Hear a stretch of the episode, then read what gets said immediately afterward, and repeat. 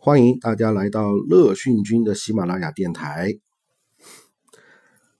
呃，听听互联网的节目，我们还是要更新的啊，大家还是可以继续关注，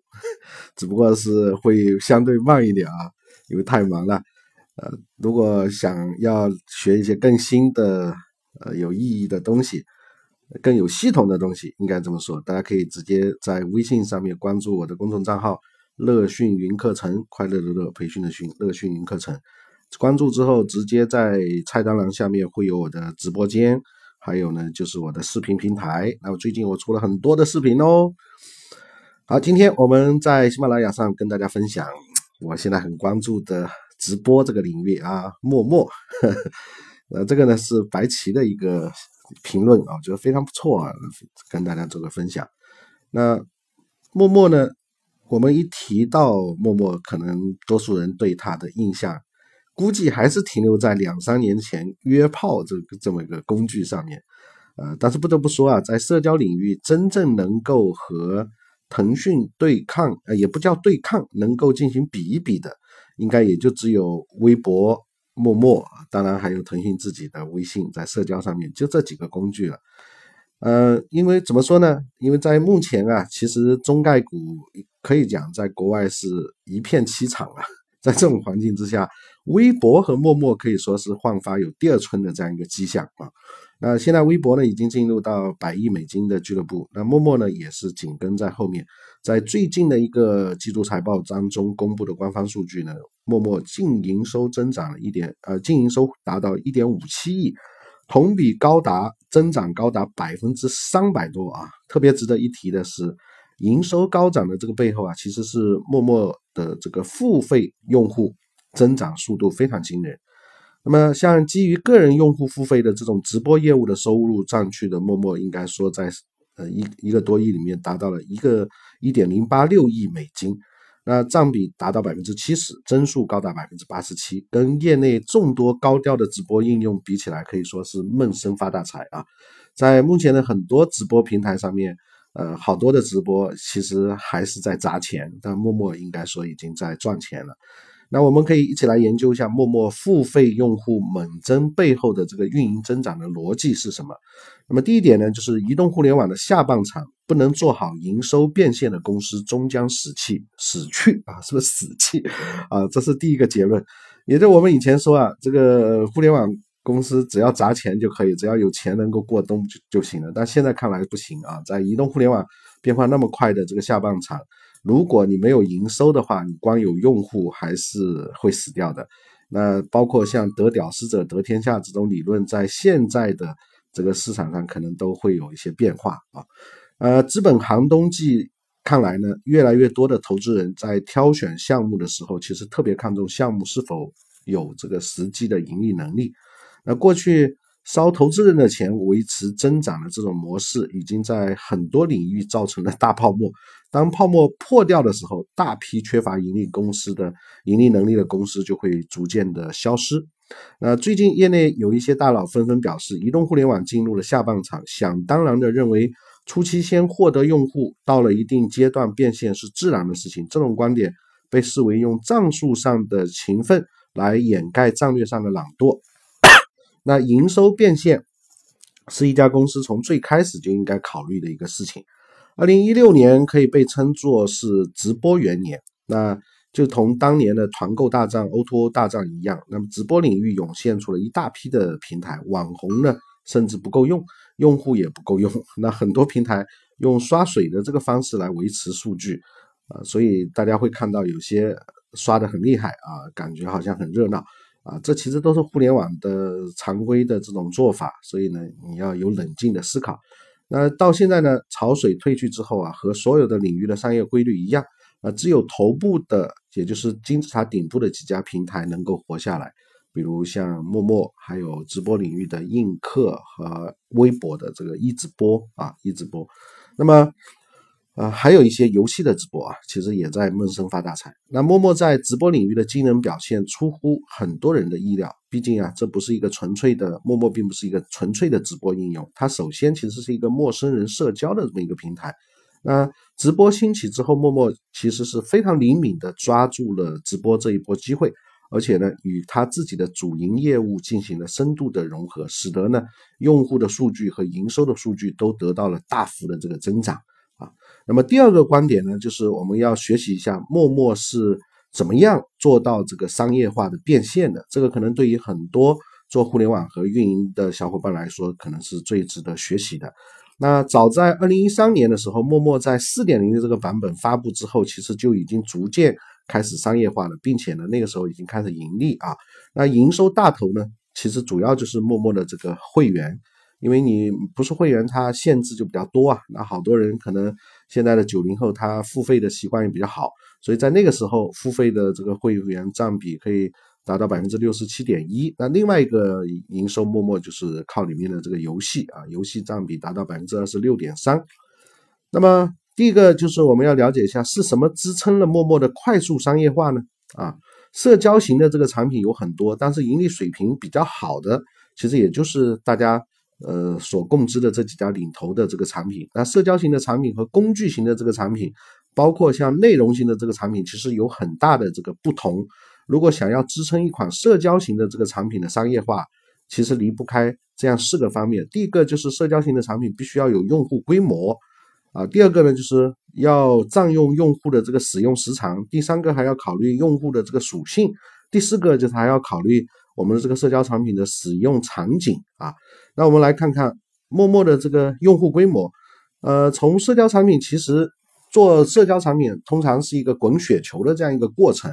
那当初其实陌陌是一个约炮工具，这样一种宣传的坊间的宣传，也对陌陌的滚雪球起到了很大的作用。因为我们早早就说过，互联网创业三 G 嘛，啊，game 游戏，gamble 赌博，go 就是情色。那陌陌其实是从 go 这种角度上面啊，呃，情带一点饮食男女的这么一个角度，呃，起到一个滚雪球的。那巴菲特曾经说，就是雪球你想滚得越滚越大，其实非常重要，就是你要发现。湿雪啊，就是湿的雪啊，它容易粘上雪球，如果干雪就不行啊。还有一个呢，就是要有一个长长的山坡。那么湿雪呢，其实就是这个产品调性，比如我们当初说的这个饮食男女啊、约炮啊啊，呃，这个就是它的这个调性。那以什么样的产品功能特色和建立起怎么样的这个社区氛围来吸引用户，呃，就是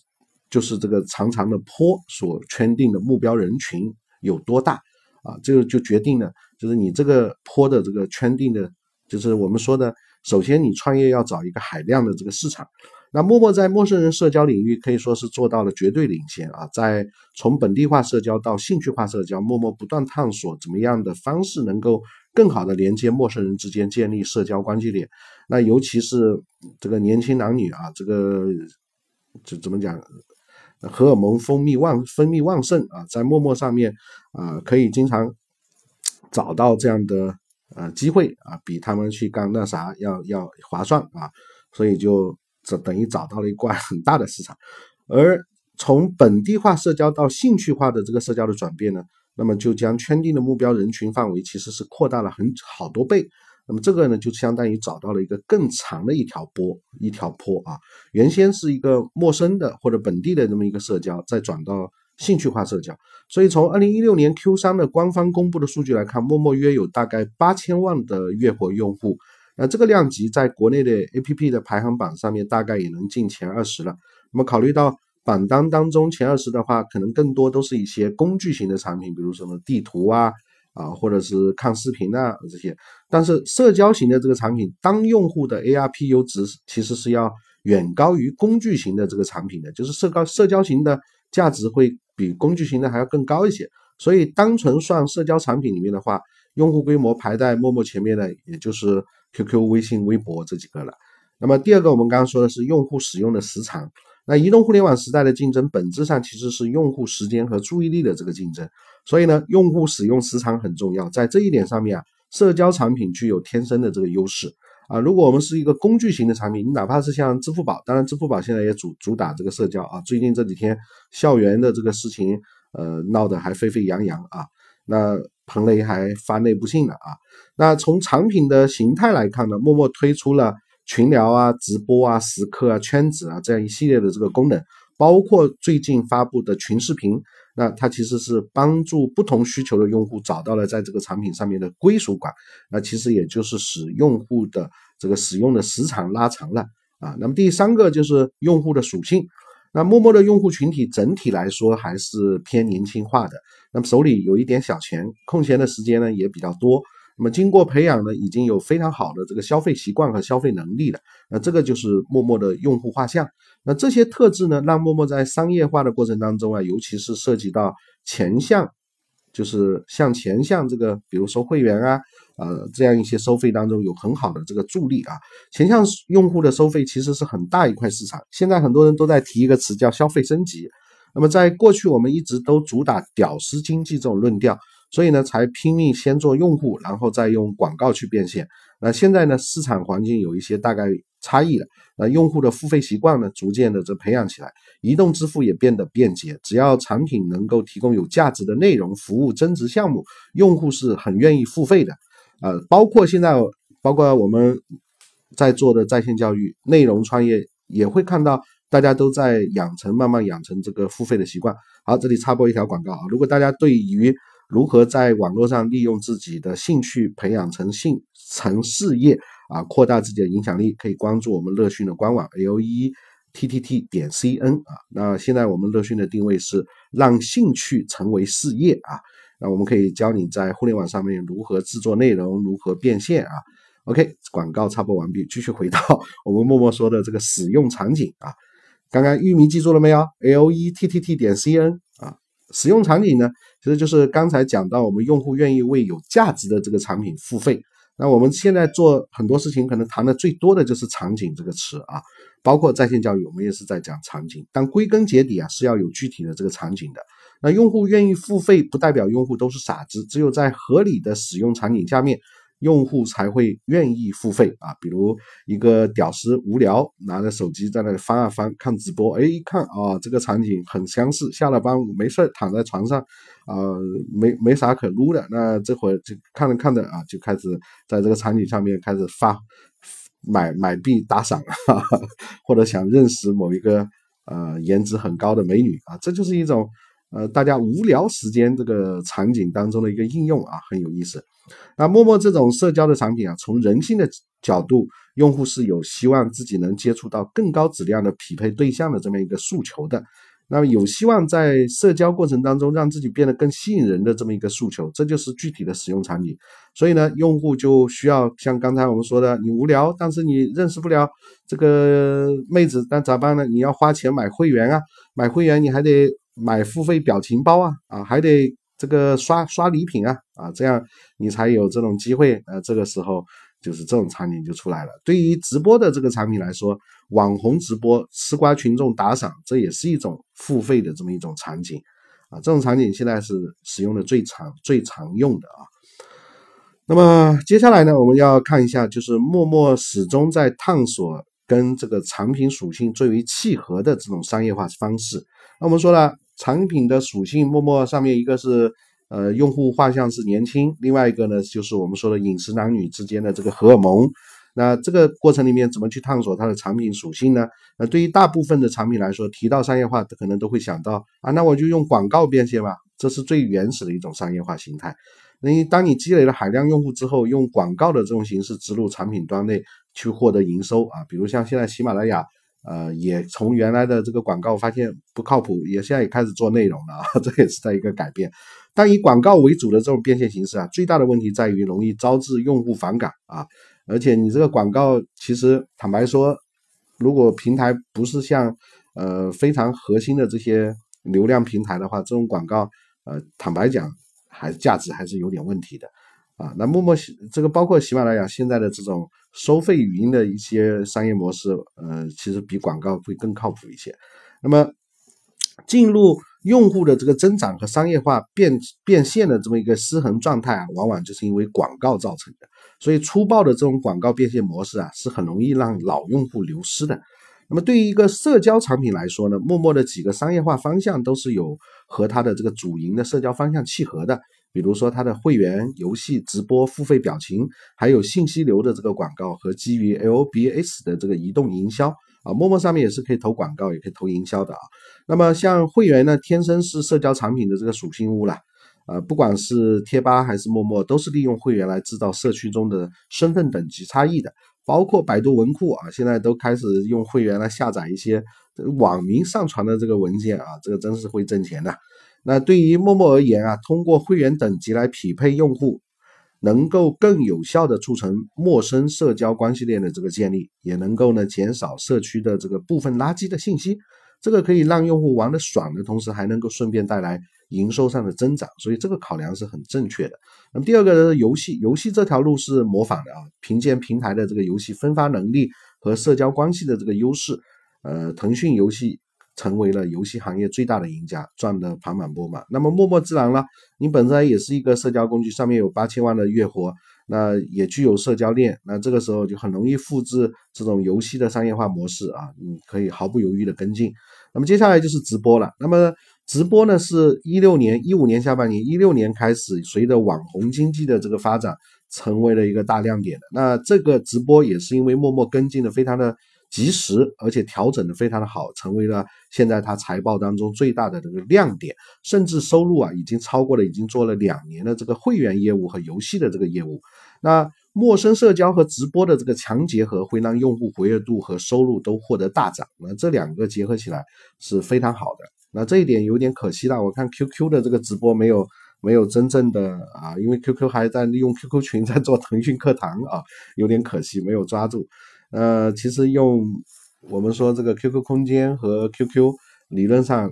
还是陌陌做的更好一些啊，当然 QQ 的用户规模明显更大啊，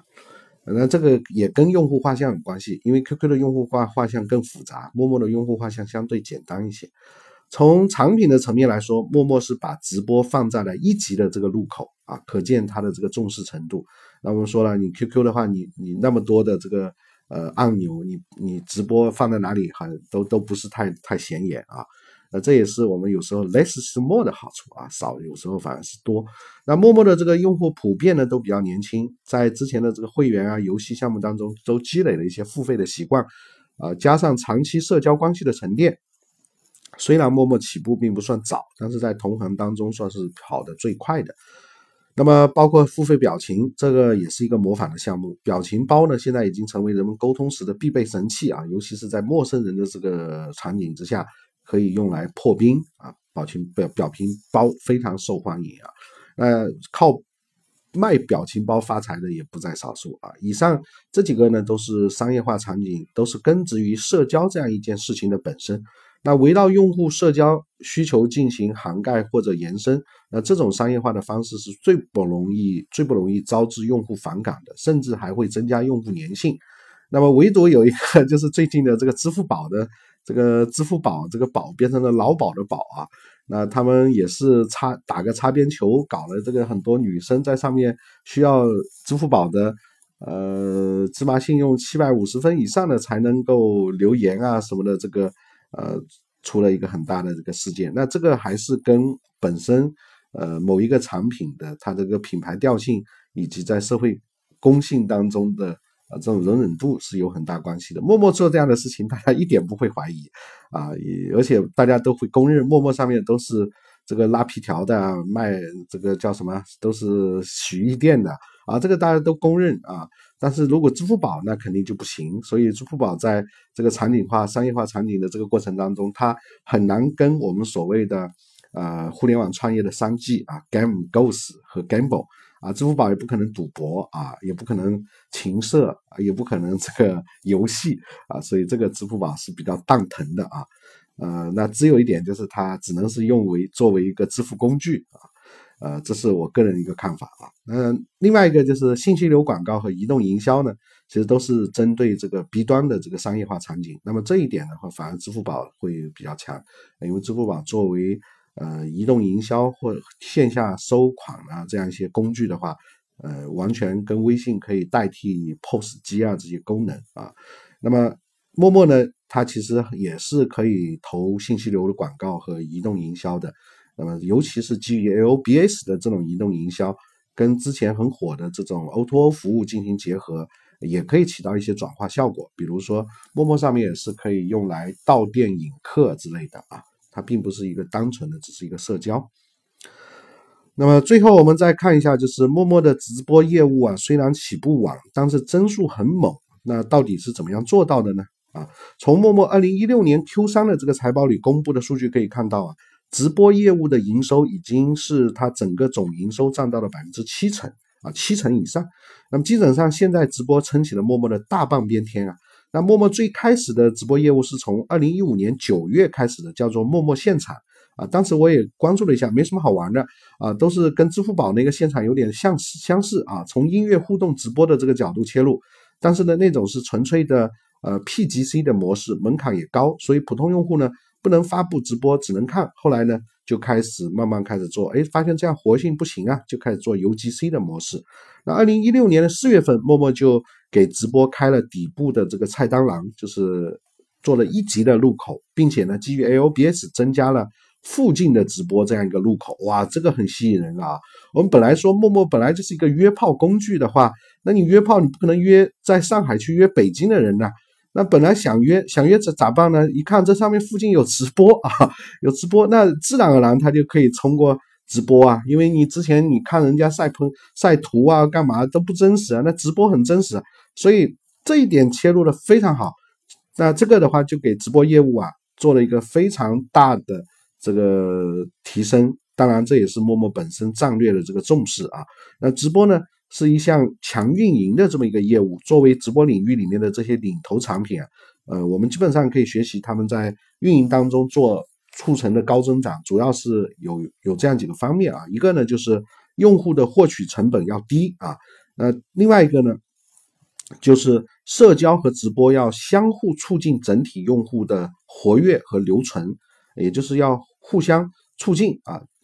接下来一个就是用户的付费习惯啊，要慢慢的培养啊。但是呢，你在培养这个用户的付费习惯的时候，你必须得给他营造场景啊，这几点是非常重要的。如果没有场景的话，你强要收那也不行。那这都是所有的直播领域里面的产品在运营当中的很重要的几个点，包括我们现在在微信里面看的这个千聊直播。啊，千聊直播呢，其实用户获取的成本也不算低的啊，呃，还还算好了啊。那我们来看看用户获取的这个成本，比如说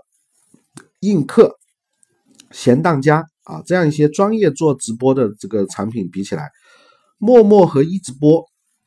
是占有最大便宜的，因为他们都有一个是有陌陌本身的社交工具，一一直播是有微博。啊，都有一个巨大的用户成本优势。陌陌本身有八千万月活，我们说了，一直播背靠的新浪微博，那这就解决了很多这个移动互联网公司。你虽然有技术，你写了这个直播程序，你服务器也很好，那最头疼的流就是流量的问题。你去拉网红，那网红也有限啊。那另外一个，你去拉新用户，拉新用户的话，其实现在获取一个互联网用户下载 APP 这个成本是非常高的。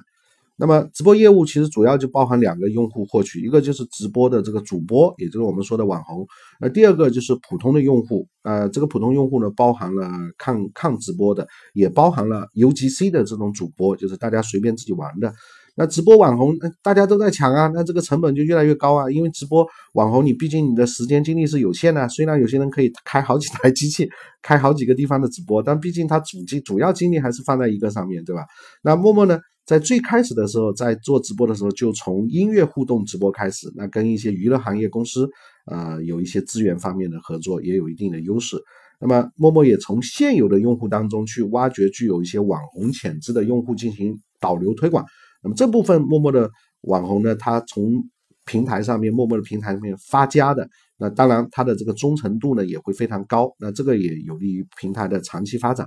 那普通用户呢？这是陌陌另外一个优势的战场，不管是观看用户还是普通主播，随着 APP 这里面的这个直播一级入口的开设。必将从陌陌原来的用户群当中迁移一大批的这个直播业务当中。我们刚刚说过了，这就是普通用户打开陌陌，他本来想约炮，一看有直播，哎，那就觉得很好，就进来了啊，就这个道理。那直播的这个目标人群和陌陌原有的目标人群契合度非常的高，而且迁移的成本极低，既不需要新的 APP，也不需要注册新的账号，原有的社交关系积累的粉丝都可以带过去，所以用户一切呢都是。这个行为都有成本，但是用户的成本越高，过程当中损耗就越大，企业要付出的成本也就越大。那么在主播的这个激励方面，陌陌也给予一些呃直播比较头部直播比较高的这个金字塔顶端的这些优秀主播比较高的回报啊。那根据陌陌 CEO 唐岩对外的这个透露，二零一六年九月份。陌陌平台直播月流水超过三万的头部主头部的这个顶端的主播，占据整个平台流水的四成，百分之四十。啊，这部分用户就被称为职业主播了。他基本上就是在家里靠主播啊，唱歌也好，卖萌也好啊，是干嘛？反正一天到晚是直播，靠这个赚钱了啊。那么在金字塔底层的长尾主播呢，也就是大部分的普通用户啊，那么这个呢以社交娱乐打发时间为主的，大概。有四十万的普通主播，每个月流水做在一千块以下啊，这个也不错，反正是个兼职嘛啊。有些人是上来反正就是玩一下，有有点钱，有人打赏，他也觉得不错。所以从平台整体的健康度的这个角度来说，陌陌目前正在倾向于培养自己的这个主播队伍。毕竟呢，从外面挖来的网红，有些时候啊，他容易被挖过来，也容易被挖走啊。那么我刚刚说的第二个问题就是社交和直播相互促进整体用户活跃跟留存，这个也是在运营当中非常重要的。那这一点其实很容易理解啊。那本质上面讲直播啊，它其实也是一种社交。这里的小标题中呢，我们说的这个社交其实指的是陌陌原有的这个社交的这个模块。那么社交其实主要有三部分组成，第一个就是社交的关系链，第二个就是社交内容的这个载体，第三个就是社交的场景。那社交的关系链很好理解，就是用户跟用户之间建立的联系，发生交互行为，就成为了社交的关系链。那么社交的内容载体是什么呢？主要是指文字、图片、语音、表情、视频、直播这样一些具体的形态。那这些东西聚合在一起，就成为用户之间发生交互行为的媒介。啊，那么在社社交的场景呢，就是用户发生社交关系的这个地点，比如说发现附近的人呐，群聊啊。直播这些都是其实都是场景，所以直播是一个非常好的场景啊，它可以承载我们刚刚说的社交内容，建立起这样一个社交关系链。所以直播直播呢就贯穿了社交的三个部分啊，这个形态呢也就是一种社交内容载体，又是一种交互的场景。相比于文字和图片，直播甚至比视频更丰富、更直观的社交体验。那实时性的增加了社交关系链的匹配和建立，用户使用时长也会增加。所以，我们未来可以设想一下，可能直播未来会出现，呃，现在啊已经在研究就是 VR 这种直播啊，你可能在这上面你会看到对方真的是跟真人一样啊，你戴个眼镜啊，跟他聊天，跟他这个是发礼品啊，让他干嘛啊，嗯，很爽的啊。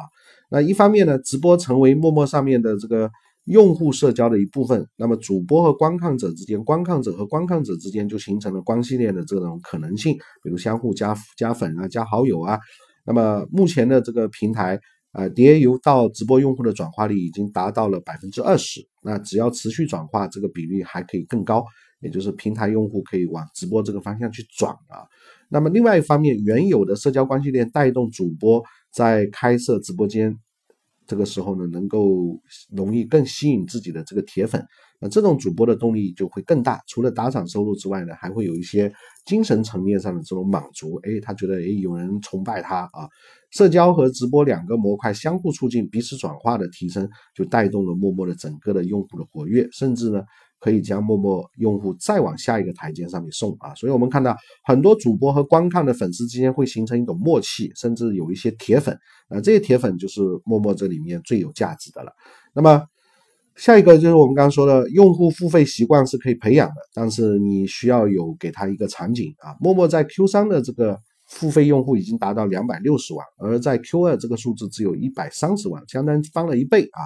那么这背后到底是怎么快速发展的？是因为陌陌的这个场景营造上面啊，它非常强的这个运营和娱乐化。陌陌的用户年轻，有非常好的消费能力，会员、游戏、表情包这些东西对用户都可以形成耳濡目染的付费习惯。那五年时间的这个沉淀，有很多的这个社交关系链，这些都给用户付费奠定了一定的基础。那么在娱乐化的付费场景上面呢，这也是这一两年陌陌每一次做产品改版的时候重力重点发力的方向。比如视频化、娱乐化这些属性增强之后啊，社交内容的载体部分就有了新的各种可能性，交给用户去使用。那么另外一点就是，陌陌的运营团队也策划一些主题式的活动，比如说中秋美女征集令啊啊，运营驱动整个产品向发展的这个趋势非常明显。那么不同的是纯产品驱动，那这是社交产品走到成熟之后必须要转变的这么一个思路。下一个就是呃不断提高的 ARPU 值，ARPU 值就是我们说的呃主要这个指标呢是很多运营人员还没有考虑过，不管是做前向收费业务还是做后向收费业务，不管你是怎么样拉新、留存、促活，最终决定一个用户质量的，其实就是这个 ARPU 啊，就是呃，when ever ever range Revenue Per User 啊，其实就是平均的它的这个价值啊。那提高营收的这个两个砝码，砝码就是一个就是用户的规模，另外一个就是 ARPU 值。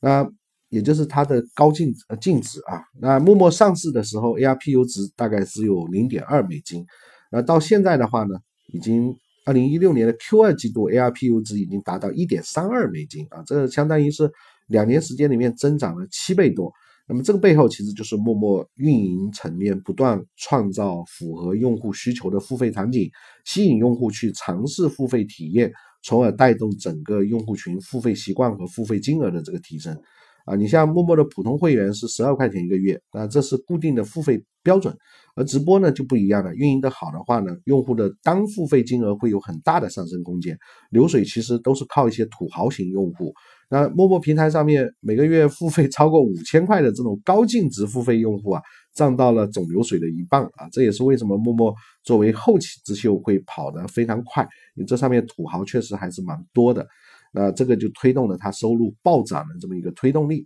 所以最后总结一下，就是直播行业接下来预计会进入一个多寡头的这么一个市场，跟其他的呃领域竞争有点类似，仅能保存四五家平台，最后能活下来，最后这四五家会不会再合并啊？这这个就很难说。那这其中呢，就一定会有像。陌陌的这个存在，因为陌陌的目前来看还是能活的啊，而且呢，从作者的这个判断来看呢，直播领域未来会更激烈的这个竞争，应该是会集中在陌陌和一直播这两家啊。那我们说了，这两个都是有它的符合直播需要的社会关系链，呃，社会社交媒体、社交内容啊，社社交关系链、社交内容和社交场景这几个的融合，这是它的本质啊。那微博也具有社交关系链，也具有这个社交内容，也具有社交的这个场景啊。那么，呃，最有趣的，我觉得还是看一些吃瓜群众的评论啊，我觉得这个很有意思。比如刚才我们看主人写的这篇文章里面呢，有有人就说了啊，在陌陌啊，我就没有成功的，没有一次是约炮成功的。那这个到底是男的方法不行，还是女的学聪明的啊？呃，有些人会说，啊，这上面有些字很污了啊，我们我们我们就不不不说了啊。呃，还有人评论这个，说，哎，现在很多男的把女的约出来啊，干嘛干嘛，呃，不请人家吃饭不说啊，开房的这个钱还是女生出的，还拿人家手机啊、钱啊偷钱、拍裸照啊什么的啊，破坏规矩。哎，这之前我们不不能说的太污，万一被这个黑掉啊。那总而言之，就是陌陌不是大家想象的那样啊。其实，呃，当然大家都 认为他是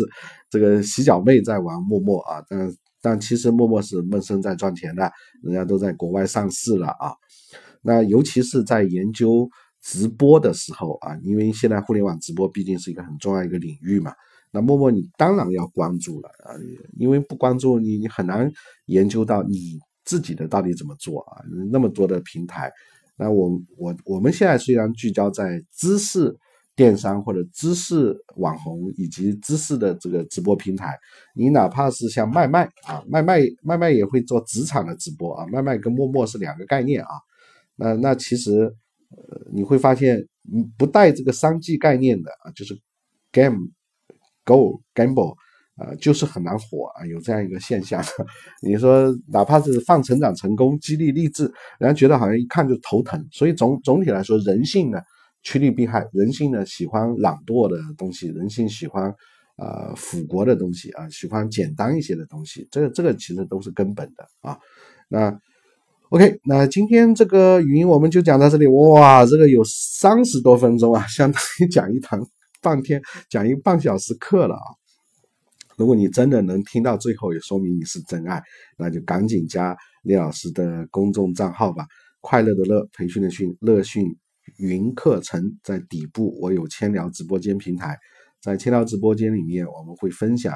呃，如何让您的兴趣转化成事业啊。OK，今天我们就到这里，再见。